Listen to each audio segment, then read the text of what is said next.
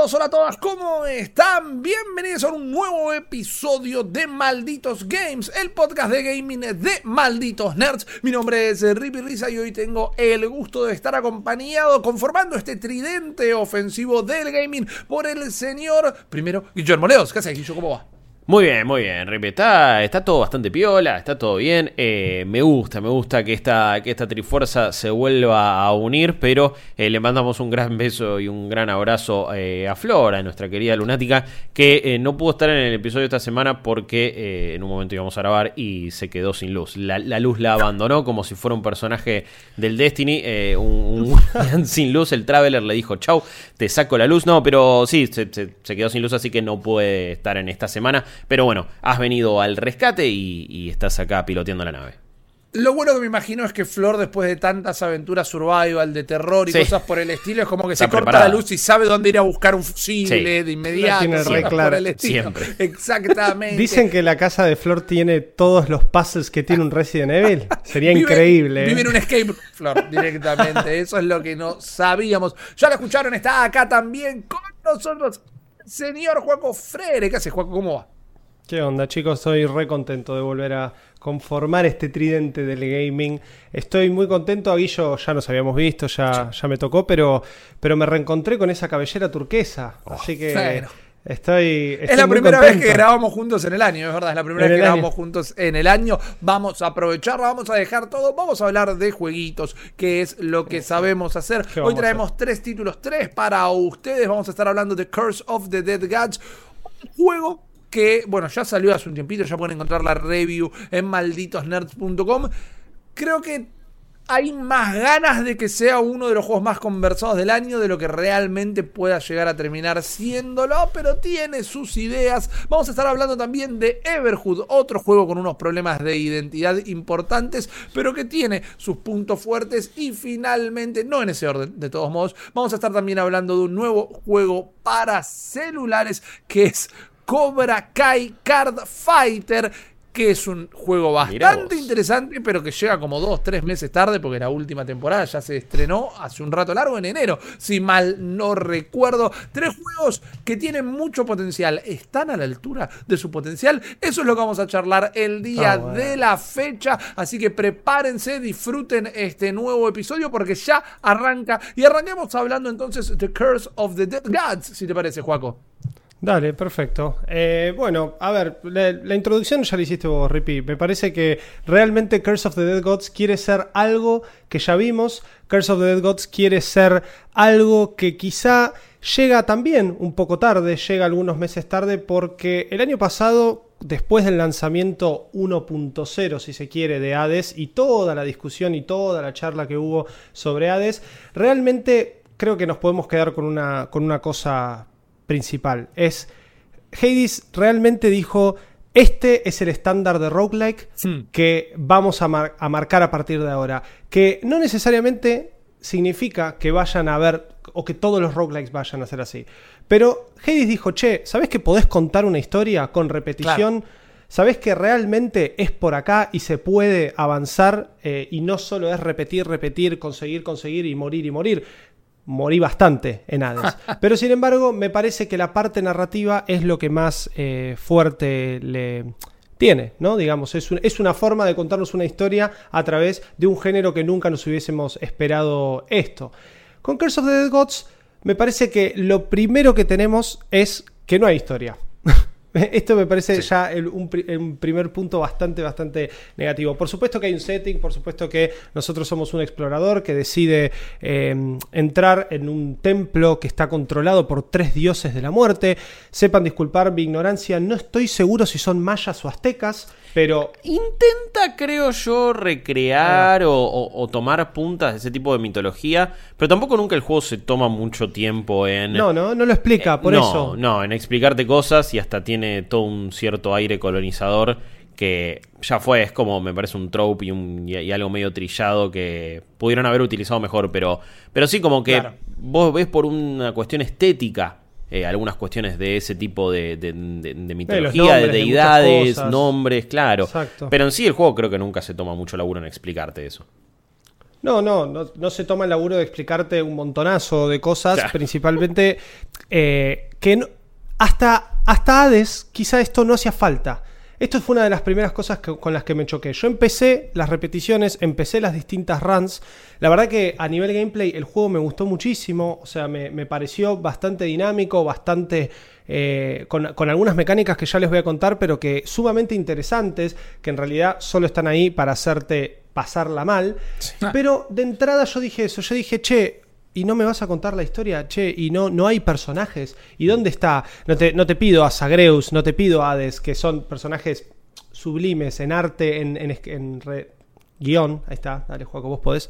Em, pero sin embargo, eso. lo primero con lo que me choqué, y, lo llamé quizá el síndrome Hades, es eso: es no encontrar una narrativa o una historia tan fuerte en Curse of the Dead Gods. Pero después, a medida fui. Yo lo jugué en Switch. Eh, a medida que fui desarrollando un poco las, distintas pasadas, no moría tanto al principio, dije, che, esto realmente, digamos, es un roguelike, es, quiere ser un roguelite y quiere que me muera menos, pero quiere que la pase peor por otro lado. Y me parece que llegué a, la conclusión o, estoy en paz con, con decir que Curse of the Dead Gods es un juego que por lo menos a primera mano se presenta mucho más accesible que otros roguelikes, pero que algunas mecánicas me parece que no terminan de quedar en claro o no termina de quedar en claro si el juego realmente quiere agregar dificultad por ese lado o simplemente le quiere romper las guindas al jugador, mm. ¿no? Porque me parece que es así. La principal mecánica que el juego tiene es una barra de curse, justamente una barra de maldición que aumenta por absolutamente todo. Respiras, aumenta. Tiras un pedo, aumenta. Es así. Sí. Punto. Entonces, literal. esta barra, literal, sí. Cada vez que nosotros eh, conseguimos o buscamos comprar un ítem nuevo, hacemos un sacrificio, que ahora voy a eso, pasamos de habitación incluso. En, este mapita que nosotros vamos a ir teniendo las runs como para ir eh, armando nuestro camino. Lo, lindo de este juego es que a la hora de poder encarar una run o una pasada, tenemos tres tipos de, ponerle templos o biomas que podemos elegir, con estéticas, la verdad que bastante similares, pero se entiende si uno presta un poquito de atención cuál es. En una son todos bichos más tipo.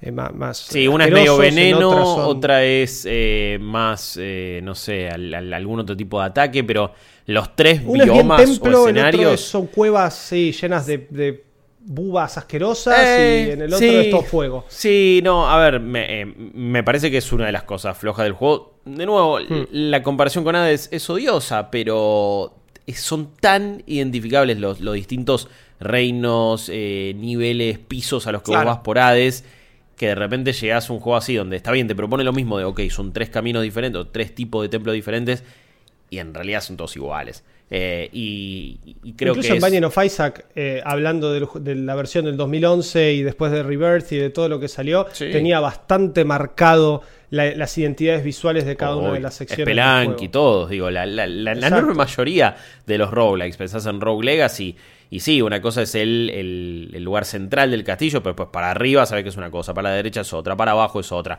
Y son muy identificables, Dead Cells, etcétera.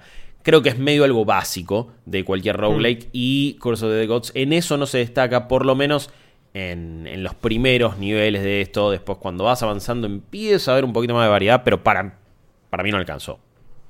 No, no, no, no alcanzó. Eh, y es, digamos, más allá de que uno quizás sabe que está encarando un roguelike y sabe que jugar un roguelike es esto, es a veces repetir mucho, a veces ver siempre lo mismo, uno espera que por lo menos aumentando un poco la dificultad o por lo menos la, que la proceduralidad nos dé una diferencia, bueno, a algunos les puede joder más que a otros. Eh, lo que sí, definitivamente, eh, Curse of the Gods tiene de original es este sistema que les explicaba antes, que, que no terminé de explicar porque soy un ansioso y quiero hablar de todo al mismo tiempo. Eh, que es este sistema de maldiciones en donde definitivamente todo lo que hacemos, todo lo que hacemos en el juego aumenta. Y cuando nosotros terminamos la barra, ¿no? Completamos la barra, estos 100 puntos de maldición, y pasamos de eh, cuarto, eh, me estoy tomando la salvedad de, sobreentender que todo el mundo del otro lado ya más o menos sabe lo que es un roguelike y cómo se desarrolla, ¿no? Esto de procedural, avanzar por distintas habitaciones, conseguir armas o mejoras random para nuestro personaje, ir tomando distintas decisiones de equipamiento que muchas veces implican sacrificar nuestra barra de vida, sacrificar oro que encontramos o sacrificar esta barra de maldición que al pasar de habitación nos clava una maldición corta, así que puede ser completamente random y que yo definitivamente tengo la peor suerte del mundo porque siempre me toca la que cuando me pegan empiezo a alucinar. Ay, es se horrible. me pone todo como western sí. y es insoportable. Sí. Insoportable. Y me toca siempre. No hay run que no toque. Y, y, me tomé la salvedad de googlear a ver cuántas hay. Y hay como 25. Sí. Y a mí me toca siempre esa. Bueno, otra mecánica Muy personalizado el, servicio. A ver, sí, a ver, sí, a ver, pero esa, a ver, es, es, es, que es, es medio una de las cosas que, que por momentos sentís que este juego te odia. Es como, che, loco, ah, es me la este estás haciendo pasar mal. No es difícil. Eh, claro, pero sí. este juego no es difícil a nivel combate. No es que los enemigos son tienen combos súper complicados y la barra de vida te baja así bursteada como en Hades, que algunos bosses te enganchaban contra una esquina y te mataban Sí. de dos golpes. Sí, sí. Eh, acá la dificultad pasa por el. Es, es a la larga la dificultad. Es cuando uno avanza que definitivamente todas estas mecánicas que, que el juego tiene para. porque te odia, porque te la quiere hacer pasar mal, es complicarte la existencia y, y, darte esta sensación de incomodidad de, oh, bueno, es verdad, me pegó y tengo eh, eh, alucina alucinaciones, o, uh, es verdad, me cagó la luz, eh, entonces ahora no, no sé, no puedo prender las eh, antorchas, me pegan más en la oscuridad, me pegan menos. Es como que no es que los, las maldiciones es un risk y un reward, ¿entendés? Claro, no es que la maldición te dice, claro, te dice, bueno, acá la, la comes, pero acá te regalamos unos Te haces más fuerte, estás alucinando Claro. porque tus golpes sacan, hacen más daño. Bueno, pero algunas veces sí lo es. Entonces eso es lo raro, porque cada tanto tenés algunas maldiciones que claramente son en tu contra y otras no tanto. Incluso la de la alucinación, en teoría, el beneficio que te da, que para mí es ínfimo, te dice, bueno, cuando estás en estado de, de alucinación podés rodar todo el tiempo, porque el juego tiene una mecánica, y una de las cosas que puedes hacer es meter un rol. Y eso te va consumiendo una barrita, de, eh, un contador de estamina. No Pero la verdad que mucho. tenés 5 y poder rolear en general todo el tiempo igual, entonces ese beneficio es nada y sentí que cada vez que te pegan te están cagando la vida. Otras veces es tipo, bueno, cada vez que te pegan te sacan monedas, pero te hacen mucho menos daño. Y la verdad que decís, bueno, en este run no gasto guita para comprar ítems, pero entonces me, me hace mucho menos daño y tengo más chances de sobrevivir de última. Pero si no te toca esa maldición que está copada, en general sentí que Está bien, estás queriendo volar muy cerca del sol porque o, eh, ofreces sangre para tener ciertos upgrades, eso te sube el contador de maldición, entonces es un constante tiro y afloje de ir balanceando cosas, que claramente es como, bueno, lo, más interesante del juego y por eso Juaco empieza hablando de esto, porque sí, ahí es donde lo diferencias de un juego como Hades, porque si no lo ves, es una vista isométrica, es un RPG de acción, tiene mecánicas similares, y vos decís, bueno, ok, jugaron mucho Hades desde que salió en 2018 e hicieron este juego, pero esto es lo que le agregaron. Es que a mí me parece que esto es, un juego, digamos, que definitivamente está basado en, la repetición. Es, es un roguelike súper, súper tradicional. Eh, el juego, yo justamente al tenerlo en Switch, una de las cosas que más me gustó quizá es agarrar y que en cada templo yo tengo la exploración corta, la mediana, la larga, el final y después unos eventos. Entonces agarro y me llevo la Switch o estoy en donde sea que esté en mi casa, la prendo, me hago una run corta, 15 minutos quizá, y en 15 minutos avancé. Perdí, bueno, hay una currency que uno agarra, que como en todo roguelike, que te queda después de la muerte, y uno puede mejorar sus eh, equipamientos o su... Eh, personaje en general con esto. Pero me parece que sí, que lo más interesante que tiene este juego quizá es hasta qué punto lleva al jugador o hasta qué límite te lleva eh, para ver qué tanto te, te podés aguantar Claro. esto, estas piñas que todo el tiempo te está revoleando el, el juego en sí. Claro. De- después otra mecánica bastante interesante que tiene, que esto sí me, me gustó, es el tema de la luz. Sí. Es, eh, uno eh, cuando arranca siempre tiene su espada, su pistola, que eso después son las armas que uno puede ir cambiando. Tiene un slot para armas de dos manos, que esas armas de dos manos se consiguen también avanzando por habitaciones y comprándolas, sacrificando sangre, maldición, por eso. Después tenés una especie de, como si fuesen stats, es como eh, fuerza, inteligencia Sí. y dexterity, Sí. o destreza. Constitución que Congreso, eh, retiro no, pero eh, sí, una, una es constitución y te sube, sí, y, te sube ponerle la vida máxima. Otra te sube eh, la cantidad de guita creo que agarrás y la otra, y la otra es el daño. La estamina que gastás. O sea, qué tanta estamina gastás a la hora de pegar o a la hora de rolear o etcétera. Otra, una mecánica que, la de los stats, que poco explican, definitivamente, y que tampoco está ahí como para hacer mucho la diferencia. Pero la de la luz, lo importante es que uno de estos slots con el cual nosotros arrancamos es la antorcha. Hmm. La antorcha, cuando se la lleva en la mano, no se pueden llevar las armas. Entonces, nosotros lo que tenemos que hacer al entrar a una habitación es instantáneamente ubicar antorchas, para prender las, que están en el piso. Exacto, prendés las luces, cambiás a las armas y ahí pegás. ¿Qué pasa? Los bichos te pueden apagar la luz si le pegan. O hasta pueden romper la antorcha. Sí, De ahí ya, ya es un montón esa. tipo, cuando te la hacen, los odias. Y hay bichos que van directamente a romper las luces. O sea que su comportamiento, su inteligencia artificial hace eso, ir a romper la luz. Después tenés eh, maldiciones que te cancelan la antorcha y te la hacen de color violeta que ilumina mucho menos y no podés prender las antorchas de las habitaciones. Por ejemplo. Entonces hay otra forma de cagarte la vida con las antorchas. Además de eso, además de eso, cuando vos arrancás el juego base, el juego te dice, che, vos en la oscuridad o en donde sea que no esté iluminado, la vas a comer. O sea, te hacen más daño. Claro. Así, te mata, es el juego donde todo te mata. Es el juego donde todo te mata. Ahora, hay maldiciones o hay beneficios o estas skills que uno consigue, como en el Hades, en cada una de las habitaciones, que contrarrestan esto. Ok.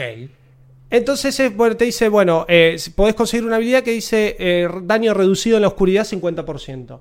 O si te toca esta maldición que te apaga la antorcha, la maldición abajo aclara, no recibís daño extra en la oscuridad. Ah, bueno, listo, muchas gracias. Pero claro, tengo que pelear en lo oscuro. Claro. ¿No es cierto? Tengo que. Eh, estoy. Porque cuando yo cambio a las armas, el juego no se. O sea, se ve. O se ve poco o no se ve directamente, porque las mm. trampas que están en el piso tampoco se ven. es como cuando querés ir al baño en la mitad de la noche y vas corriendo porque tenés miedo y no querés prender las luces. Sí, sí, sí, sí, ponele. Sí. Eh, me gustó, me gustó la... No le pasa. No, claro. Es, o sea, es como que definitivamente el Curse of the Dead Gods tiene eso, ¿no? Es un, un juego que busca esto, busca que la pases mal, busca que eh, el, constantemente las cosas que vos conseguís o el minuto a minuto en el juego sea cada vez un paso más a tu posible muerte. A diferencia de otros roguelike en donde la habilidad de uno y las repeticiones hacen que vos cada vez estés mejor parado. Sí, o que por ejemplo de repente, bueno, mejoras a tu, a tu, personaje y pega más fuerte. Mejoras a tu personaje y tiene más vida. Digo, Rogue Legacy cada vez son más fuertes. Eh, Hades en, durante gran parte del principio también es como, bueno, cada vez tenés un poquito más de vida, cada vez tenés más cosas hasta que llega un punto que medio que tenés casi un soft cap de, bueno, hasta acá llegaste con las upgrades, después vemos. Pero acá encima eh, podés tener como un par de mejoras, pero solamente podés equipar tres. Y recién vas a equipar tres una vez que derrotaste un par de jefes. Es como, bueno, es, es más roguelike puro en ese, en ese caso. Es más Dead Cells en cuanto a la progresión, por ejemplo, que lo que es Rogue Legacy o Hades, por ejemplo. A mí lo que me, lo, que me mata, de, o, sea, o lo que me aleja un poco de esto es eso, es que yo vengo muy acostumbrado, no solo por la cuestión que hablaba al principio de la narrativa de Hades, sino que yo estoy muy acostumbrado a eso, de que los roguelike te llevan de 0 a 100 y vos más jugás, mejor la pasás o más fácil es y más rápido, o sea, acuérdense, yo por lo menos me acuerdo de los primeros voces del Hades, lo mal que la pasaba y después es tipo paseo, pa, pa, pa. Acá es al revés, acá más jugás y en las distintas exploraciones, como, como, el juego tiene esta dificultad progresiva en cada uno de los caminos que uno puede tomar, depende del templo y depende la, la exploración corta, mediana o larga, siento que más avanzo, más difícil se pone y menos acostumbrado estoy. Claro. Entonces, es un juego que invita a jugadores nuevos o quizá a gente que no está tan aférrima al género a decirte, che, bueno, mira, las primeras runs las vas a pasar bien, eh, vas a tener estos curses, pero no, no van a ser tan terribles. Ahora, cuando empezás a hacer exploraciones más largas, te acercás más a tener la mayor cantidad de maldiciones y la última maldición, no importa lo que te toque, la de color rojo que se ve abajo en la Oh, barra, sí. hace que pierdas vida por segundo. Sí, sí. Entonces, liquida, en las exploraciones largas es constante el balance y la hasta economía que uno tiene que hacer a ver qué tanto aumento la barra de maldición, porque quizá estoy a tres eh, habitaciones del boss y estoy perdiendo vida por segundo. Y no llego, no hay chance, no llego. Entonces, eso, eso también es algo que me resultó bastante frustrante. Yo creo que el juego quiere que esto sea su mecánica principal, este balance, esta economía de, eh, bueno, sí, gasto maldición porque total es una exploración corta y no llego ni en pedo. O no, me lo ahorro, pero me pierdo el arma. Entonces, si me pierdo el arma, me va a costar un huevo matar al boss. Y así, es... Y, y me parece que no, no sé si estoy para eso eh, ahora y me parece Sí. que es un poco lo que me terminó alejando. Jugué bastante, pero llegó un punto en donde dije, bueno, no, esto es muy difícil, esto es muy frustrante y no era una cuestión, o, o yo sabía que no era una cuestión de, de jugar, de repetir, Sí, de repetir, claro. de jugar. Porque es tan aleatorio el, el- lo mal que te la quiere hacer pasar el juego, que hay una run que quizá no pasa nada, realmente estás muy tranquilo y a la próxima la pasás mal desde la segunda habitación. Digo, ¿para qué estoy jugando esto si lo voy a pasar mal? Sí, tiene, tiene una cosa interesante eh, para bajar un poco esa frustración en, en cuanto a la progresión. Que, por ejemplo, eh, cuando vos empezás por alguno de los tres templos, haces muchas habitaciones y llegas a un jefe. Cuando le ganás a ese jefe, volvés al hub principal.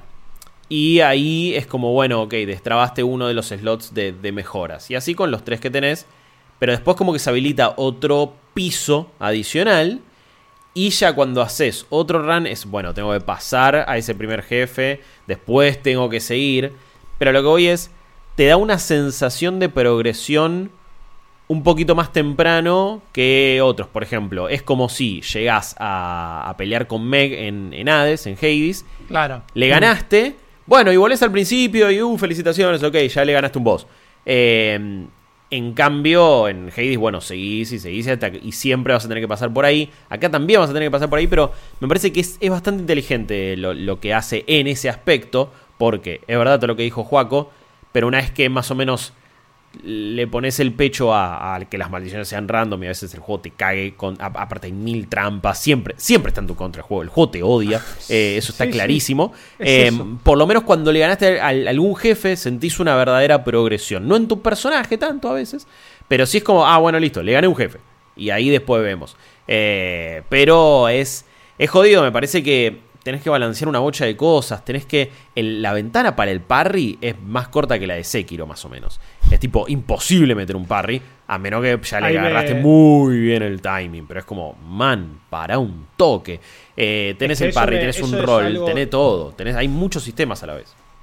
Ahí está, eso iba a decir. Eh, el parry, que bueno, me- claramente me había olvidado mencionarlo, eh, gracias Guillo, tampoco es algo que uso todo el tiempo, entonces Es que es me, olvidé de mencionarlo porque definitivamente es algo que no uso. Sí, sí, olvidate. Prefiero doshear y Sí. cuando uno doshea justo en el momento en el que te pegan, es como que recuperas un poco de estamina, pero a la vez también... No sé qué tanto me afecta eh, la barra de estamina a la hora de pegar, porque siempre tengo estamina para pegar Claro. y te caminás dos segundos, la recargas al Sí. toque y seguís el tole tole. Es así. O sea, Depende este es de lo que te toque, medio que si, si tenés una maldición o una runa o algo que te dice, bueno, le haces más daño cuando los enemigos quedan debilitados y quedan debilitados cuando le haces el parry, eh, no, es tan, no es tan importante a veces y es más, es más fácil esquivar eh, o, o hacer algún Y- y otro eso tipo es de random. cosa. Sí, Y eso sí, es random. O claro. sea, te tiene que tocar la maldición de el hacer más daño. Eso es así. Bueno, eh, y también, justo que lo acabo de ver en el, en el video que tenemos ahí eh, de fondo, Que hay es mi enemigos gameplay que, que, te- por cierto, perdón, Juaco, vieron en twitch.tv barra Malitoners, que recuerden, estamos todos los días, tanto a la mañana como a la tarde. A la mañana siempre jugando nuevos lanzamientos y por la tarde charlamos de todas las noticias y todo lo que sucede en el mundo del gaming. Pero quizás escuchás este podcast, amigo, amiga, y no sabes que estamos en Twitch, twitch.tv barra Malditos Nerds. Yes. Wow, me encantó. Momento, momento, Momento chivo. chivo. Eh, excelente. Momento chivo Autochivo adentro de es nuestro válido. propio autochivo, exactamente. válido. Pero bueno, eso decía bien en, en el video y me acordé que también hay enemigos que, te, que tienen skills que te pegan y te suman maldición. Ah, sí. Entonces, claro, es pasar de habitación, es decidir los upgrades, es esquivar a los enemigos, hay habitaciones que están llenas de enemigos, entonces es, creo que como conclusión, más allá de, que quería hablar de algunos bugs que tuve en la versión de Switch, mm, según estuve viendo, es solo en la versión de Switch. Tiene un frame rate bastante, bastante volátil mm. eh, y algunos errores de UI que te digo que en la versión portable no llegaba a leer algunos textos porque estaban muy chiquitos y muy dentados, entonces era como que no se podía leer. Arréglenlo, muchachos. Eh, más, más allá de eso, creo que la conclusión final de este juego es que hay tantos sistemas y el 75% de esos sistemas son para jugarte en contra, que me parece que este juego logra frustrarme más de lo que un roguelike debería frustrarme y debería darme de vuelta para que yo siga jugando. Claro. Porque sabemos que básicamente estos juegos son para frustrarte, son para perder, son difíciles.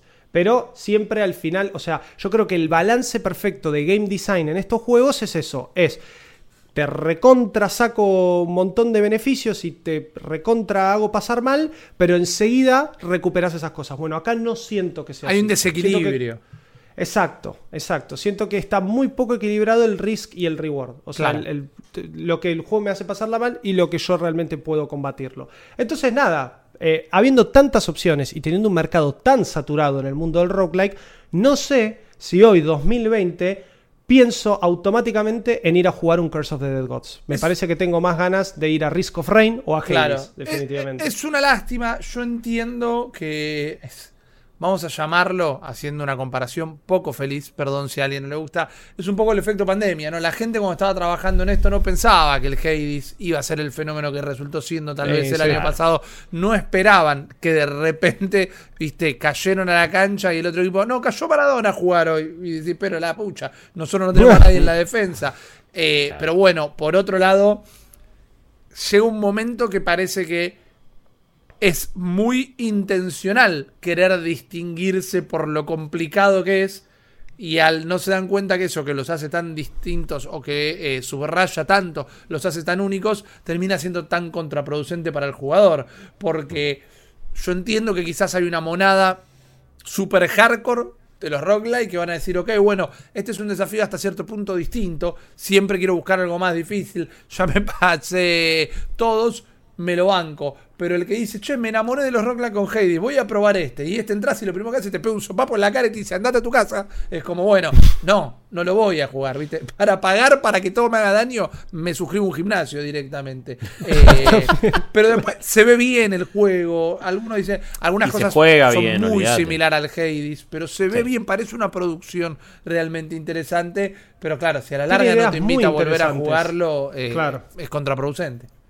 Sí, sí, es eso. Es un rejunte de ideas interesantes y de un camino que me parece que con un poco más de laburo o un poco más de eh, quizá beneficios para el jugador y obviamente sin todo este efecto pandemia que vos mencionaste, Rippy, me parece que al juego le hubiese ido un poco mejor. Pero definitivamente no es un mal juego. Claro. Y definitiva, o sea, no, no, estoy acá para decir no lo jueguen. Estoy acá para contarles mi experiencia y advertirles de que si vienen del palo de Hades o del palo incluso de Binding of Isaac, que se mm. pone re picante por momentos. Eh, pero este es como. Esta es la sirracha de los roguelike, ¿entendés? Vos esto lo comes y la pasás como el orto. Sí, sí, sí, a ver, es, es el, el Pero es rica hasta No, claro, pero hey, el, el, picante es así. A mí, a mí, me fascina el picante. Alto eh, riesgo, alta recompensa. Alto riesgo, alta recompensa, man. Y sí, haces el challenge de, uh, no, mirá, todas estas salsitas ahí picantes, es terrible. Y por momentos te morís pero después decís, eh, pero estaba rico igual y la sensación está copada. Eh, me la banqué, me la banqué. sí, sí, a ver un poquito más y ahí decís. Mira qué bueno, mira qué bueno. Eh, y sí, es un poco eso. Me parece que yo se lo recomendaría a alguien que o eh, le gustan como juegos muy desafiantes o ponele, ya te diste vuelta a Hades mil veces y está como manija de algo más. Bueno, esto es bastante parecido y es aún más jodido en algunas cosas. Entonces me parece que ahí podés ir a, chequearlo. Está muy barato en Steam, eso sí. Entonces me parece que también es como una opción por ese lado. Me, la bajo un poco que no funcione tan bien en Switch porque me parece otro juego ideal para Switch, como Hades, como, un montón de juegos de este estilo. Pero, pero bueno, me, sumo a que es una recomendación particular. Me parece que si ya nos escuchaste hablar tanto de eso. Está la review también en, YouTube. También tenemos eh, nuestra review en, un nuevo formato en, Instagram, en Instagram TV. En realidad es arroba malditos nerds. Pero bueno, vayan a verla, vayan a darle amor. Estamos como probando nuevos formatos y me parece que está bastante piola. Hice la review. Eh, me, gustó. Este, coincido bastante con Juaco. Me pasaron las mismas cosas prácticamente. Eh, y, la conclusión es un toque la misma. Pero, pero hay. Creo que hay un cierto tipo de público que le va a gustar y otro que él lo va a rechazar bastante fuerte. Hay que probarlo. Hay que probarlo. hay que probarlo. Eh, es, al final del día tal vez la recomendación con todo, al menos con todo lo que le decimos que vale la pena probarlo. Yo les voy a recomendar un juego gratis, un juego que pueden probar hoy mismo y que entiendo que cuando lo empecemos a charlar puede llegar a parecer un tanto gracioso, pero no lo vendría a recomendar si no me hubiese parecido una oferta interesante, una propuesta interesante. Y estamos hablando de Cobra Kai Card Fighter, un juego de cartas de Cobra Kai que eh, dependiendo del sistema que tengas está disponible en iOS y en Android. En iOS ya salió en Android, si no me equivoco, sale el 19, que es el día que están escuchando ustedes este podcast en realidad, así que al momento la corrección o la aclaración es medio del divino botón, nosotros lo estamos grabando antes de la fecha. Y quiero hacer un brevísimo preámbulo para hablar a cómo llegamos al fenómeno de, de Cobra Kai y por qué puede llegar a ser interesante este juego para probarlo. Cobra Kai, la serie que tomó por asalto a, la platea nerd y que ha sido un fenómeno muy destacado en Argentina también. Yo chicos, este año estaba en enero, me pude hacer una escapada a la costa para descansar unos días. No había una persona en la costa atlántica argentina que no tuviera puesto una remera de Cobra Kai. No había un negocio, el negocio que te compra la remerita que dice oh, de la cabeza en Santa Teresita. Yo tuve en Bariloche, ¿viste? Esa. I love Bariloche. Bueno, eh, claro, y estás en Mar de Ajó, ¿viste? Y decís, bueno, está bien, qué sé yo, son una cadena. Eh, todas vendiendo remera de Cobra Kai, el barbijo de Cobra Kai, lo ves acá en Buenos Aires también. Y el fenómeno fue muy grande. Esta serie que arrancó siendo una propuesta de YouTube Red, la parte paga de YouTube, medio como que no se suscribió nadie a YouTube Red y después con buen tino la otra gran N, Netflix dijo, ¿sabes qué? La compramos nosotros eh, y explotó, explotó mal. Yo a mí no me gustan las películas de Karate Kid y sigo diciéndole a la gente, hagan el ejercicio de ir a verlas. Buenas no eran, pero son un suceso de los 80 y no lo voy a negar. Y después la 1 es la única que vale la pena y es más icónica que buena. yo estoy con vos, eh. Es lo único que Yo estoy con vos. Yo estoy con vos. Los, actores son Joe DiMaggio y Billy Zapka, ¿no? Eh, o sea, Ralph Macchio. Joe DiMaggio ah, era un jugador de, de béisbol. Pero está bien. Ok. Casi, No, estuviste tan lejos. No estuviste tan lejos y, William Sam. Que también es icónico. Eh, sí, sí. Pero eh, lo, sé por How I Met Your Mother, quiero que lo sepan. Eh, exacto, exacto. Cuando aparecen y toda la. Barney era fanático de William Sam. Bueno, yo Creo que por ahí arranca Cobra Kai, ¿o no? Eh, yo tengo la teoría que al menos se sentaron a charlarlo ahí porque el argumento de How I Met Your Mother era como Barney todo el tiempo explicaba que en realidad William Zabka era el bueno de la historia y, Ralph Macchio era el malo o, Johnny Lawrence era el bueno y Daniel LaRusso era el malo y la serie Cobra Kai, que ya la vieron todos seguramente, pero eh, toma esa perspectiva, cuenta la historia del lado de quien en la peli de los 80 era el villano y hoy termina siendo tal vez un pobre tipo. Y bueno, yo me negaba bastante a ver la serie, no me gustaron las pelis, no te voy a ver la serie, me pareció un culebrón. Barato, más allá de que hay un montón de plata en la producción, está Sony detrás de la producción, el propio Ralph Macchio es uno de los productores ejecutivos tiene, al menos la primera temporada, unos tintes de. Y lo hicimos con lo que teníamos al alcance de nuestras manos. Y las actuaciones son medias raras. Pero después entré por completo al fenómeno. Porque me parece que es un contenido bien ayornado. O es un contenido de los 80 bien ayornado a la actualidad. Como otros, como tal vez Cazafantasmas no pudieron lograrlo. Los pibes son creíbles. No solo parecen adolescentes y son bastante adolescentes dentro de todo, sino que se comportan bien como tal. Y así creció ese fenómeno. Y yo me subí al tren de Cobra Kai y estaba, pero colgado ahí yendo a la cancha con las banderas y todo, fue justo cuando salió la tercera temporada a principio de este año, en enero de 2001, si no me equivoco, o salió en diciembre del 2020, pero yo la vi en enero, que anunciaron este juego que estamos viendo en pantalla, ¿no? Cobra Kai Card Fighter, decía preordenalo. Es gratis, la tienda sigue diciendo preordenalo, lo que sucedía era que el día del release del juego se te descargaba gratuito estaba acá la noche en casa, ¿viste? Ya habíamos acostado a León, estábamos medio como en la nuestra, y me llega una notificación al celular, ya está disponible Cobra Kai Combate de Cartas en español. Combate de cartas. Ah, yo había preordenado esto. Realmente.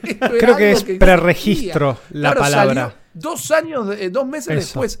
Y esto lo voy a retomar en algún momento. Está perfecto que hayan, lo hayan vendido y lo hayan promocionado durante el hype de la tercera temporada Dos meses tres para una serie de plataforma de streaming que por más que la gente en la calle sigue teniendo apuesta la remera de Cobra Kai, ya nadie está hablando de la tercera temporada, porque ya la hablaron, ya la comentaron, ya le pegaron mm. dos vueltas y ya está. Entonces el no está surgiendo la ola, digamos.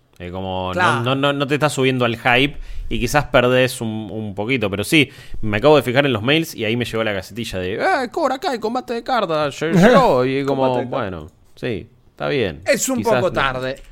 Claro.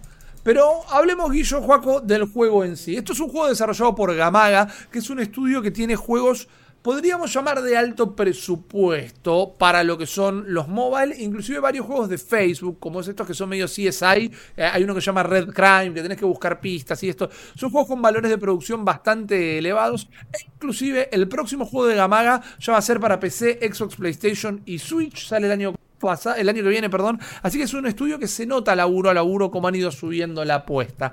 Y es básicamente un juego de cartas de cartas con cierta complejidad. Nosotros acabamos de estar siguiendo la historia de Cobra Kai desde el principio, hmm. desde la primera temporada, con Miguel yendo a entrenarse al dojo, a Cobra Kai, con Johnny Lawrence, justamente. Vamos a tener un There's no fear in this dojo. Y como todo, ese Strike first, strike hard, no mercy. Exactamente, exactamente. Eh, y no está mal que nos tires las frases porque el juego hace un gran laburo de adaptación. No solo eh, los diseños de los personajes hechos así medio cartoon, para mí captan muy bien los rasgos físicos de los personajes, son parecidos y les quedan bien sino que los diálogos, algunos son directamente tomados de la serie, traducido al español queda muy bien, no es una traducción falopa, el sentido de todo se mantiene, está muy cuidado lo que es, ok, Cobra Kai se transformó en un fenómeno, cuidémoslo. No es el juego falopiña de Cobra. Kai. A eso me refiero.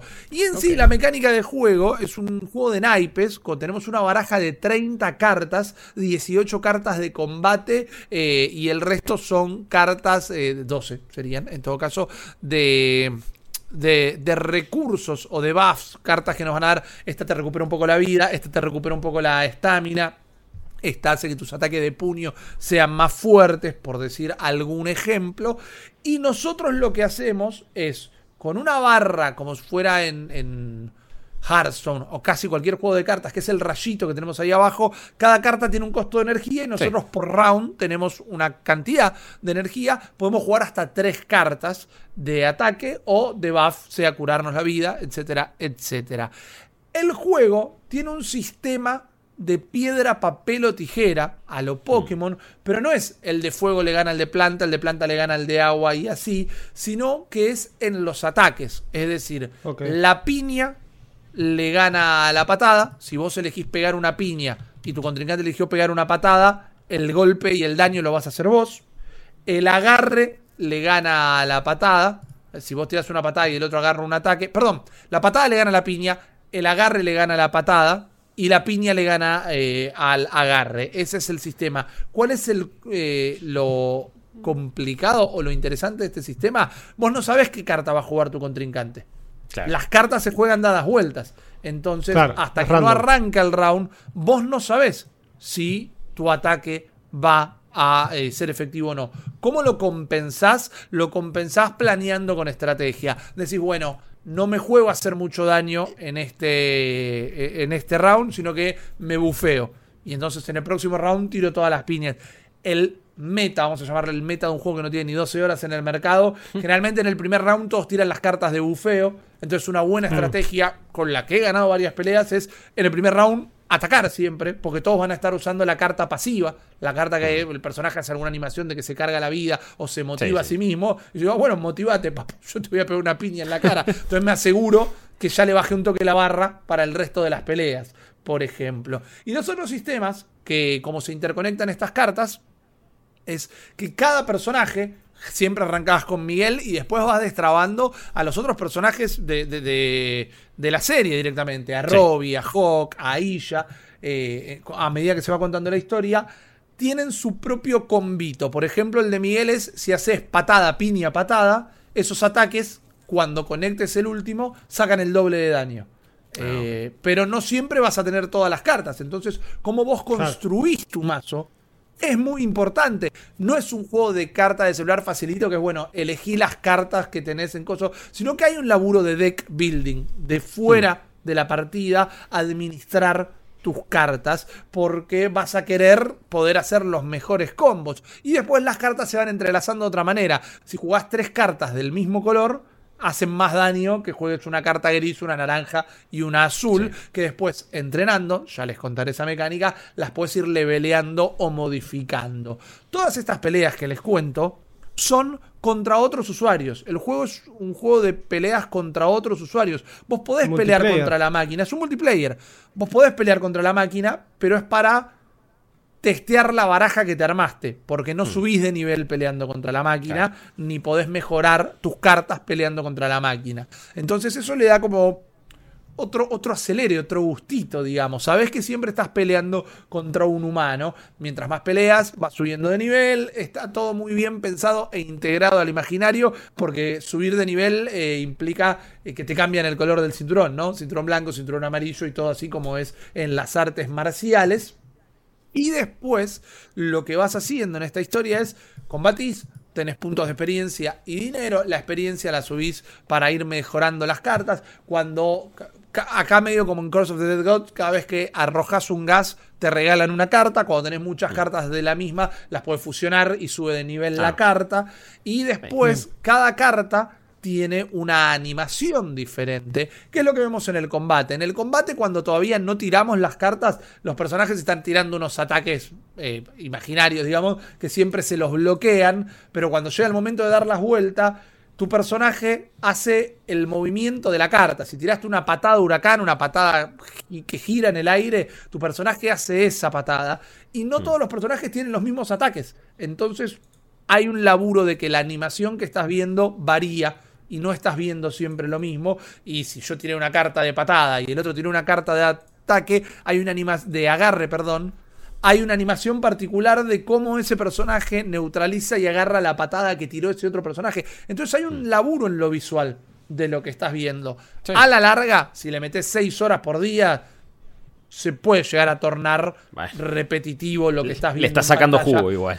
Claro, este sí, obvio, obvio, lo estás dando vuelta mal. Pero no es que todas las patadas de todos los personajes son iguales y todas las piñas son iguales. E inclusive, tal vez con más conocimiento del karate, en todo caso, vas a poder ver cómo los personajes tienen su propio estilo de combate y no son todos iguales. Ahí ya, por ejemplo, su fuerte son los agarres y los derribes directamente. Entonces, si llegas a concatenar un ataque de todas cartas iguales y la combinación de ella, que creo que era piña, piña, patada, patada, agarre, eh, al final termina siendo una animación que lo agarra a su contrincante y lo revienta contra la lona. Y decís, no me esperaba esto de este juego. Además que las animaciones parecen bastante bien logradas. Si ven la, versión audiovisual del podcast, me, resulta un juego medianamente atractivo para lo que suele ser este género de, celulares. y por algún motivo este tráiler está en 720, y yo. Que eso quizás hace que la imagen todavía no esté tan crispy. Pero sí, sí, eh, ahora estamos viendo como la simulación de un combate. Y para mí hay un valor de producción elevado en esta. A mí me sorprenden las animaciones. Definitivamente las animaciones es algo que estoy están muy bien logradas, muy bien hechas y el estilo cartoon como que le queda, ¿no? Sí, le queda bien, le queda bien. Y encima es consistente todo el tiempo, porque después no tenemos cinemáticas, tenemos a la gran juego de celular, la novela gráfica de que aparece un dibujo del personaje y el texto, pero son consistentes todo el tiempo. Y por fuera de los combates hay otro desarrollo del juego. En la parte que vos te estás administrando la baraja, funciona también un poco como idle game porque vos les decía, ganás puntos de experiencia y dinero y con el dinero podés ir mejorando el dojo, cosa que sigue un poco la historia también de la serie, pero cuando mejorás el dojo es como que habilitas secciones de entrenamiento y vos podés poner a entrenar a los personajes de manera activa o pasiva. La manera pasiva es metes un personaje ahí y lo tenés que ir a buscar una hora, pero cuando volvés a buscarlo después de esa hora ya tiene eh, más puntos de experiencia, pero si quieres pagar con energía, no con dinero real, eh, más allá de que tiene una microeconomía con dinero real el juego, pagás con energía, eh, te mete un minijuego de swipe. Tenés uno de estos dummies que tienen para pegarle, mm. viste que es como el torso de una persona, y tenés que hacer como un juego de Quick Time Event arrastrando en la pantalla, lo que te da alguna mínima variedad. Y si no, los vas dejando ahí entrenando directamente. El juego te dice, bueno, comprate estos puntos de experiencia, comprate esta carta. Medio que no le di bola todavía y no lo voy a hacer porque la verdad que cartas de trabajo, como les decía, por hacer cualquier cosa. Eh, y además tiene el típico eh, tropo de juego de celular de si te metes todos los días te vamos regalando cosas. Y si ganaste cinco peleas, te regalamos algo. Y destrabaste a X personaje, te regalamos algo. Al principio el juego siempre es súper generoso para generarte la dopamina de que vuelvas todo el tiempo. Después empieza a distanciarse un poco. Pero no te mata con ads. Es más, los ads están metidos bastante raros. Primero tenés un botón siempre que dice, che, ¿querés ver un ad? está ahí. Otra es, che, mirá, jugaste 20 minutos, ¿querés ver un ad? Y te regalo una carta. Y bueno, sí que yo, dame la carta. Viste los 30 segundos del ad. Y después hay como estadios de avance que lo primero que tenés que hacer es poner ganar 5 peleas para tener 5 medallas. Y te ponen el texto, cuando ganes las primeras 5 medallas, ahí te vamos a mostrar un ad. Y digo, bueno, no, sé, no me lo pongas como una recompensa el hecho de mostrarme un ad pero no es como otro juego de celular. Yo juego mucho en mobile. No es como cada juego que un nivel, un ad, un nivel, un ad, un nivel, un ad, cosas así. No, están en el juego, no son del todo obligatorios. Y si no te dicen, bueno, mira, recién cuando termine cinco batallas, ahí te vamos a mostrar un ad. Y no me resulta invasivo para nada. Creo que el mayor problema de este juego, primero te tienen que gustar los juegos de carta, claro está, y después creo que si tenés un nivel de compromiso con la serie, si te enamoraste de estos personajes, si tu favorito terminó siendo Hawk justamente o Aisha, decís, bueno, quiero que llegue el momento de destrabarlo y poder jugar con algunos de estos, creo que se hubiera beneficiado muchísimo más si salía con la serie recién estrenada todavía. Yo, mientras que la remera de Cobra Kai la seguís viendo en la calle, no sé cuánto está compenetrada la gente hoy, pero está muy laburo, muy, cuidado, perdón, el laburo de producción y tiene cosas de la serie como cada vez que pasas un capítulo o avanzas algo, te pone el logo de Cobra Kai ahí con metal y, fuego en la pantalla. Es, es, muy apegado al producto original y eso lo sale bien. Más que también es como para mostrar el valor de lo bien que está cuidada la propiedad. Vas saltando de capítulo a capítulo y estás con Johnny Lawrence y Cobra Kai, pero después saltás a estar con Laruso y Miyagi-Do y vas destrabando a los chicos y las chicas de ese dojo. Entonces hay todo un laburo de tener mínimo más narrativa que Cross of the Dead Gods, eh, aunque siempre está pegado a la serie. ¿Te gustó Cobra Kai y te gustan los juegos de cartas? Acá tenés un contenido que es súper fiel a Cobra Kai y que como juego de cartas es sustancialmente elaborado. Tal vez te re gustó Cobra Kai y cuando ves cómo es toda la mecánica de, construcción de baraje decís, es más complejo de lo que tal vez tenía ganas de jugar. Hmm. Es un juego de celular siendo gratis. Si te vas manteniendo con la baraja por default, vas a avanzar hasta cierto punto. El juego tiene un matchmaking bastante piola, entonces si nunca elaborás tu baraja, siempre vas a estar jugando más o menos con la gente del mismo nivel, así que te va a poder llegar a servir y la, el gustito de ir destrabando a los personajes de la serie lo vas a tener. Me pareció un juego súper competente, me pareció un juego que para ser un juego de celulares de cartas tiene su complejidad y me parece que tiene un valor de producción bastante, bastante cuidado, que hasta los personajes súper secundarios, como el petizo este de lentes, que es medio como un chiste recurrente, que recién en la tercera temporada le puede pegar una piña a alguien, está súper bien el pibe. No sé si cobra algo por su imagen y semejanza estando ahí en el juego, pero está todo muy bien elaborado. Yo, si no saben a qué jugar, en el Bondi, en el Trono o en donde sea, les recomiendo Cobra Kai Card. Fighter directamente. No sé si Guillo nos va a recomendar, y estoy muy interesado en uh. escuchar su análisis. Un juego que comentábamos también tenía un problema de identidad importante, pero no por eso no deja de tener buenas ideas. Y es otro lanzamiento de esta semana. Estamos hablando de Everhood. Sí, eh, puedo decir que tiene problemas de identidad porque en cuanto vean también las imágenes, vean un trailer, incluso ahora yo se lo voy a explicar, pero me parece que es uno de esos juegos donde en cuanto lo ves decís, ah, eh, eh, ¿Him? ¿Qué es un Him? Ah, esto es un Him. Bueno, eh, lo mismo un toque, ¿no? Eh, vos lo estuviste jugando en twitch.tv barra malditos nerds. De hecho, si van a ver la versión audiovisual de este podcast, te verán jugando a lo que es Everhood en este caso.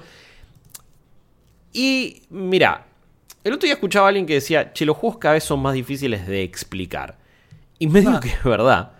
Porque los géneros son algo súper difuso, algo que ya no debería importar, una, etiqueta que ya no debería ni existir.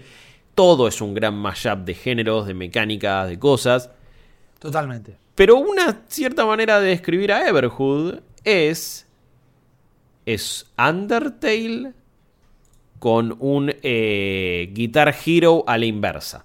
Em, porque vos tenés una historia que se cuenta muy al estilo Undertale, con mucho misterio, con muchas cosas que no se explican, con muchas cosas que no son exactamente lo que parecen, con un poco de picardía, con un poco de humor negro, con mucho misterio, con cosas creepy, con diálogos que parecen re buena onda, pero en el fondo esconden a ah, Turbiolandia 3000. Eh, entonces, eso es más o menos algo que Undertale no es el único juego que lo ha hecho, pero medio que es el que lo popularizó, o, el, que me parece que ha inspirado muchas otras aventuras independientes, o, en general de la industria independiente. Entonces Everhood más o menos va transitando ese tono. ¿Y por qué digo después que es un Guitar Hero a la inversa? Porque una de las principales mecánicas del juego, la principal en cuanto a combate, tiene que ver con. Nosotros estamos en esta autopista de notas, ¿no? Como se le suele decir, la, highway musical. Y ciertos enemigos nos van a ir lanzando notas musicales que pueden ser eh, ondas que ocupen más de un carril. Tenemos en total cinco carriles por los cuales nosotros ir manejándonos.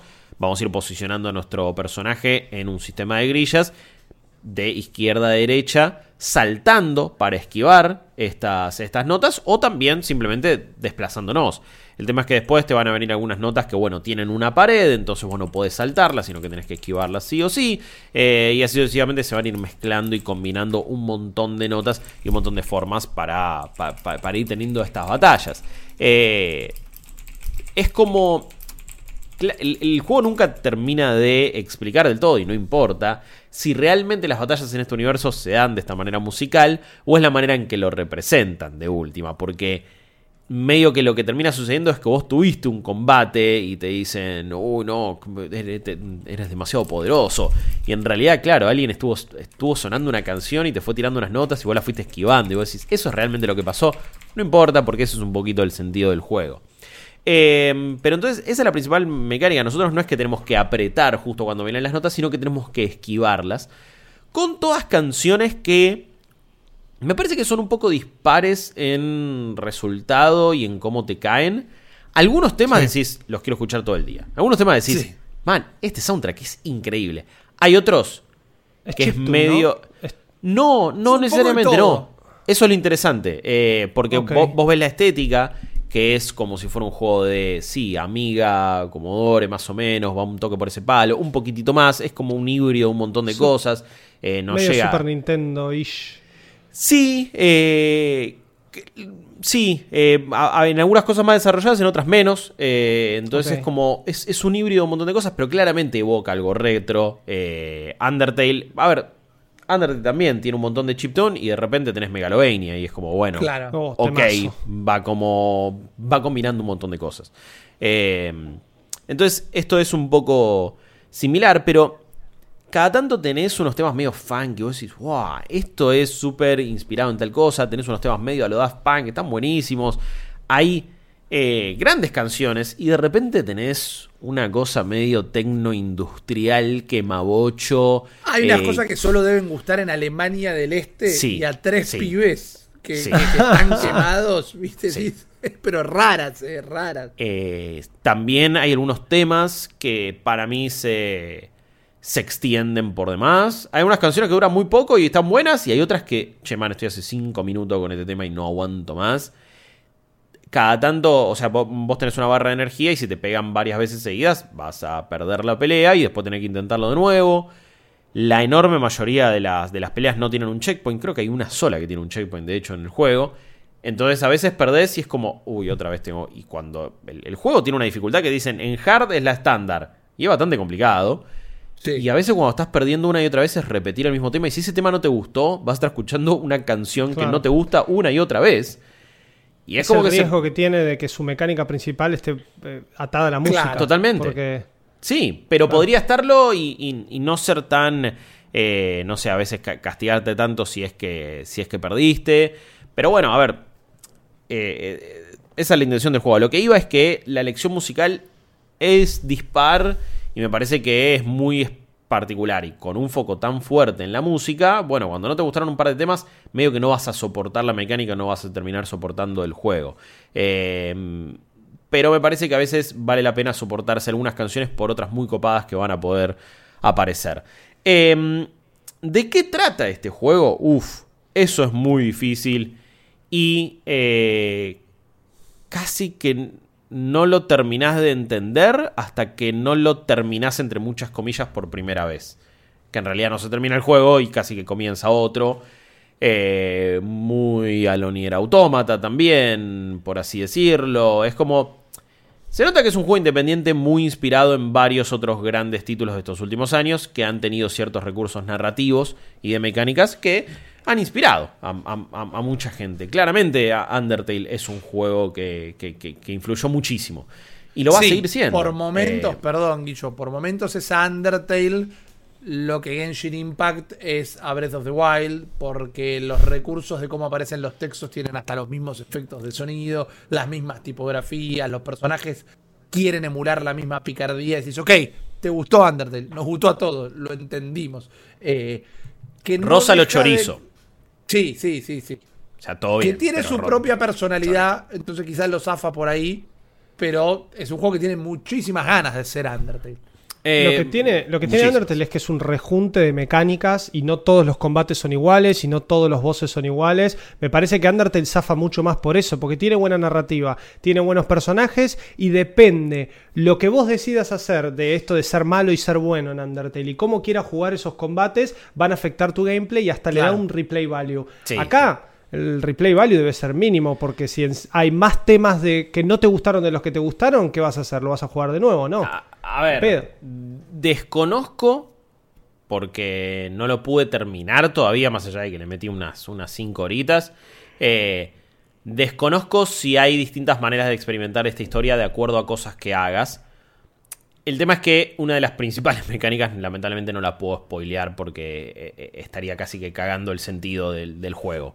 Em, ok. Porque en otras cosas también es un Undertale al revés. Em, pero bueno, ya, ya entró mucho en territorio de, spoiler de alguna manera. Em, tiene menos variedad en, las mecánicas, sí. Estamos hablando de un Undertale donde por momentos es novela visual, por momentos es juego de puzzles, por momentos es RPG por turnos, por momentos es bullet hell, por momentos es un montón de cosas. Eh, Undertale es muchos juegos en uno, pero, pero a la vez tiene una identidad muy particular. Que a veces no es lo que le sucede a Everhood. Everhood me parece que eh, su principal temática es la muerte y su principal temática es eh, la inmortalidad y cómo en un reino de, de, fantasía y donde hay personajes de todo tipo, cosas que se mezclan con nuestro mundo y un mundo fantasioso, bueno, cómo justamente lidiar o, cómo estos personajes ven a la muerte, a la vida, a la inmortalidad, al sentido de por qué estamos acá.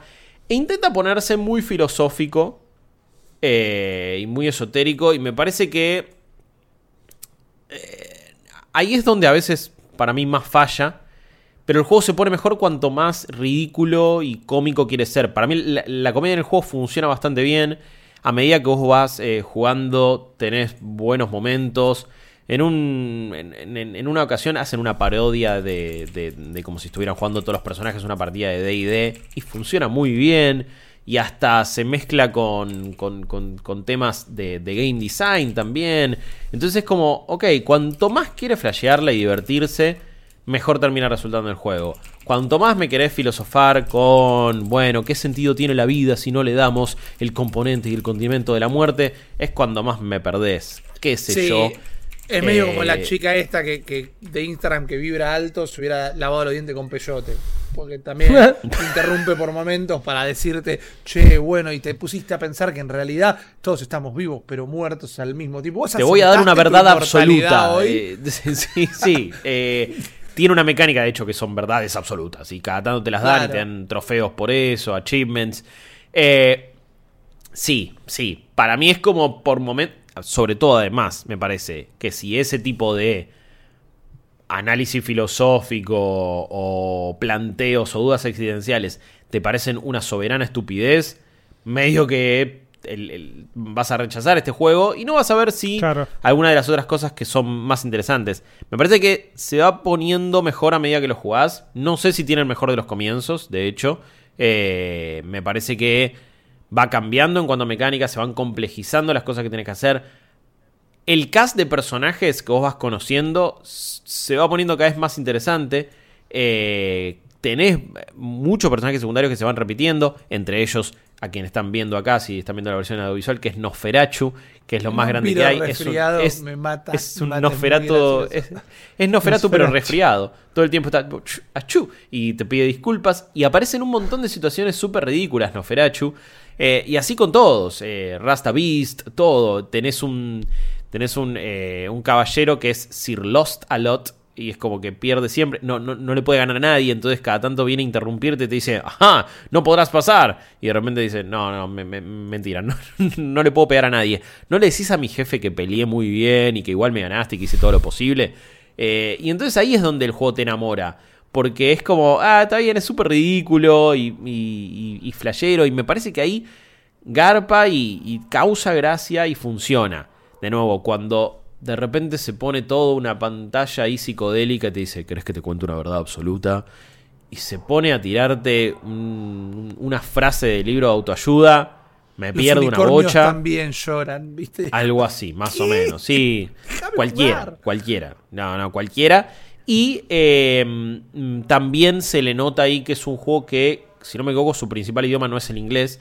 Eh, y hay algunas cositas que están redactadas como decís. Ok. ¿De dónde es el eh, juego? Mm, ya en, estos momentos Rippy te lo busca. Eh, pero, pero me parece que viendo los créditos, creo que su principal idioma no era el, inglés. Y tampoco igual es una cosa terrible. Pero cada tanto te, das cuenta en algunos modismos y en algunas palabras. Em, pero bueno, al, margen de eso me parece que tiene una narrativa dispar. Se va poniendo interesante, se va poniendo cada vez más turbio.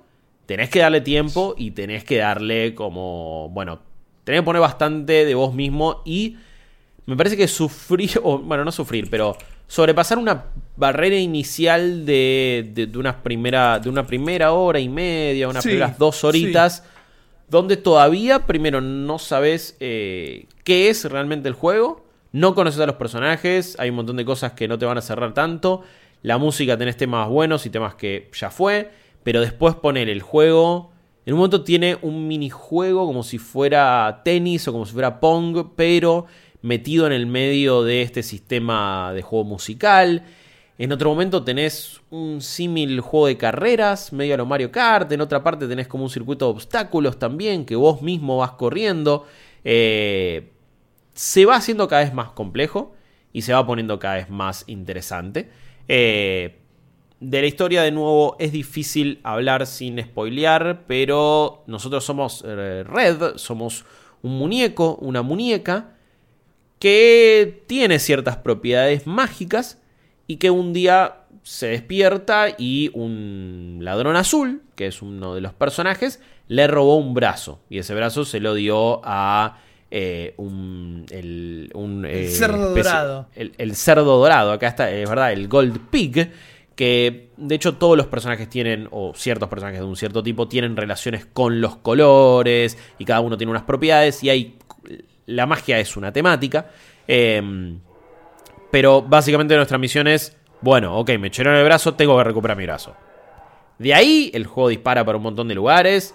E insisto, una vez que terminás una cierta parte del juego, em, ahí recién te das cuenta quién sos, a qué viniste, cuál es tu propósito y qué, va, y qué decidís vos hacer con eso como jugador.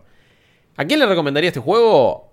A gente que se quedó ya muy manija con Undertale, a gente que jugó Delta Run y todavía espera otro capítulo, o espera el próximo Undertale. Ese juego te cambió la vida, te encantó, Sans es tu personaje favorito, eh, no sé, estás muy metido en ese palo. Everhood probablemente te va a gustar. Eh, si ya sabes lo muy similar que va a ser, bueno, es lo que te copa y se lo vas a perdonar. Es extraño cuando un juego está tan. Eh, o evocando de una manera tan obvia y tan explícita a otro título sobre todo a otro juego muy particular, con mucha identidad, muy icónico e independiente también, como es Undertale. Mm. Porque, bueno, qué sé yo, quisiste hacer un juego de mundo abierto, RPG de fantasía o medio medieval y nadie va a estar diciendo, ah, bueno, hiciste The Witcher 3 exactamente, eh, qué choreo. Bueno, qué sé yo, man. Es, algo que se le puede ocurrir a un montón de gente. Eh, pero esto, como decía Rippy, el texto, o sea, desde una manera de la, presentación, en la interfaz, todo, es demasiado Undertale.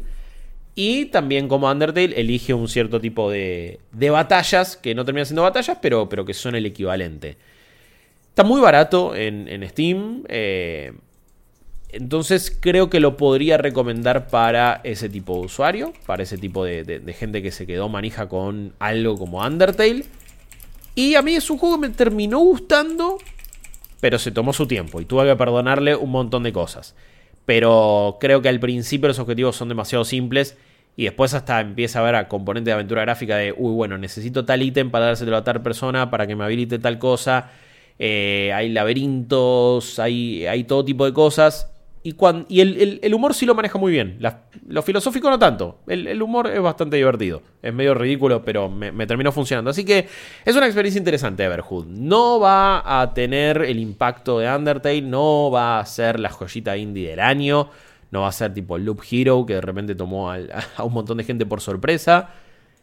Pero claramente van a jugar peores cosas. Y si sos ese tipo de persona que, que disfrutó un juego como Undertale creo que acá le podés encontrar un disfrute con un componente musical importante, con temas que te van a enamorar y otros que los vas a odiar prácticamente y no vas a querer escucharlo más. Mi recomendación, no lo pongan en hard, pónganlo en normal. Sí, Pónganlo en hard es al pedo. El juego te dice, esta es la dificultad que se supone que tendrías que jugarlo. Las bolas. Eh, ponelo en normal porque mientras más repetís los temas, más te cansan también. Y me parece que ahí se termina empeorando. Y se destaca más por su historia y, mm. por las otras mecánicas de juego que por esta mecánica de juego en particular. Así que me parece que es un gran consejo. Ah. Y yo inclusive, eh, hay algo que me molestó mucho, que funcionó muy bien en stream, pero no para mí. A veces, este, este enemigo en particular no, aunque tiene lo suyo. A veces el personaje que te está tirando los ataques está haciendo cosas hiper, super flasheras y bueno, la podés ver, porque vos estás concentrado en la línea en donde te llegan los ataques directamente. Entonces hay un personaje que es medio como un ángel que se empieza a cambiar de color y le salen cosas del cuerpo y, la gente decía, no, mira, no te puedo creer lo que está pasando. No sé qué está pasando, porque yo tengo que mirar el ataque que me está viniendo a la cara. Y me parece que en, en, cuanto al game design es algo que el jugador se lo termina perdiendo siempre. Quizás en una dificultad menor lo puedes apreciar más. En difícil es imposible porque lo único que puedes ver es el golpe que te viene a la cara. Sí, y ni siquiera, porque también lo que cambia la dificultad es cuánto tardas en recuperar la vida o cuánto daño te hacen los ataques. Entonces, eso lo vas a ver siempre. Y, coincido con vos, que te parece un montón de detalles. Una última aclaración. No, a ver, eh, si han sufrido episodios de epilepsia, si tienen algún tipo de eh, fotosensibilidad. fotosensibilidad y que les triggeré eh, ese tipo de episodios, ni se acerquen a Everhood. Porque eh, no sé si llegaste a jugar, pero hay unos niveles que primero es un viaje de ácido ridículo. que hasta hace muy difícil ver qué está pasando. Que por momentos me mareó un toque. Te, dan vuelta la pantalla, te tiran luces estroboscópicas, te cambian la configuración de los controles. Y Demasiado. ¿Querés que pierda? No, no, sí. Sí, eh, es un poco mucho y hasta no termina siendo. termina siendo medio incómodo. Eh, pero bueno, por las dudas aclararlo, porque no es un. Ah, bueno, un destellito. No, no, no, no, no. Esto, eh, si, si, si, Cyberpunk tuvo ese, ese quilombo con el episodio de epilepsia o con lo, que te podía triggerear, esto directamente es casi todo el juego así. Así que cuidado con eso. Y hay ciertos momentos muy lisérgicos y muy viaje de ácido que hasta te pueden incomodar o marearte un toque, tengas este tipo de reacciones o este tipo de episodios o no, eh, te, van a suceder. Así que de última está el aviso. Totalmente, y yo me parece una gran recomendación. Y aquí tuvieron a estos tres juegos: Curse of the Dead Gods, Cobra Kai, Card Fighter y Everhood. Tres juegos que tal vez no van a ser del todo recordados a fin de año, pero en este momento donde todavía tampoco está saliendo nada, la verdad que vale la pena aprovecharlos. Están en múltiples plataformas o en distintas plataformas en realidad. Everhood lo vas a por jugar en PC, eh, Curse of the Dead Gods prácticamente en todo. Cobra Kai está en mm. Android y en iOS. Gracias por la aclaración, Juaco. Y también vamos a meterle de chapa, dijimos tantas veces Undertale, que vale la pena recordar que esta semana se ha incluido en el Game Pass. Así que si nunca lo jugaste en todas las otras plataformas. Eh, Xbox es la única en la que nunca había estado y ahora está disponible en el Game Pass tanto de PC como de consola. Si ya tenés el servicio de suscripción, es un juego que definitivamente te tenemos que decir que sí lo pruebes en algún momento de tu vida. Pero hasta acá llegamos hasta hoy. Muchísimas gracias por acompañarnos. Recuerden dejar su like en la versión audiovisual. Escríbanos en los comentarios qué les si les gustó el episodio, qué pensaron. ¿Jugaron estos juegos? ¿Les gustaron? Cuéntenos sus opiniones. ¿Tienen alguna pregunta que podamos expandir en los comentarios? No dejen de hacerlo. También recuerden que nos pueden escuchar en cualquier plataforma podcastera y como también figura en pantalla en nuestras redes sociales. Estamos en Facebook, estamos en arroba malditos nerds en Twitter, arroba malditos nerds en Instagram y no dejen de sumarse a nuestra comunidad en discord.malditosnerds.com como venir a buscar nuestros streamings ya sea en vivo o en diferido en twitch.tv barra malditos nerds. Estamos todos los días a las 10 de la mañana y a las 2 de la tarde. Muchísimas gracias Juaco Frere, muchísimas gracias Guillermo Leos, mi nombre es Rippy Risa, nos estamos viendo todo el tiempo, todos los días, pero nos encontramos acá en Malditos Games la próxima semana. Hasta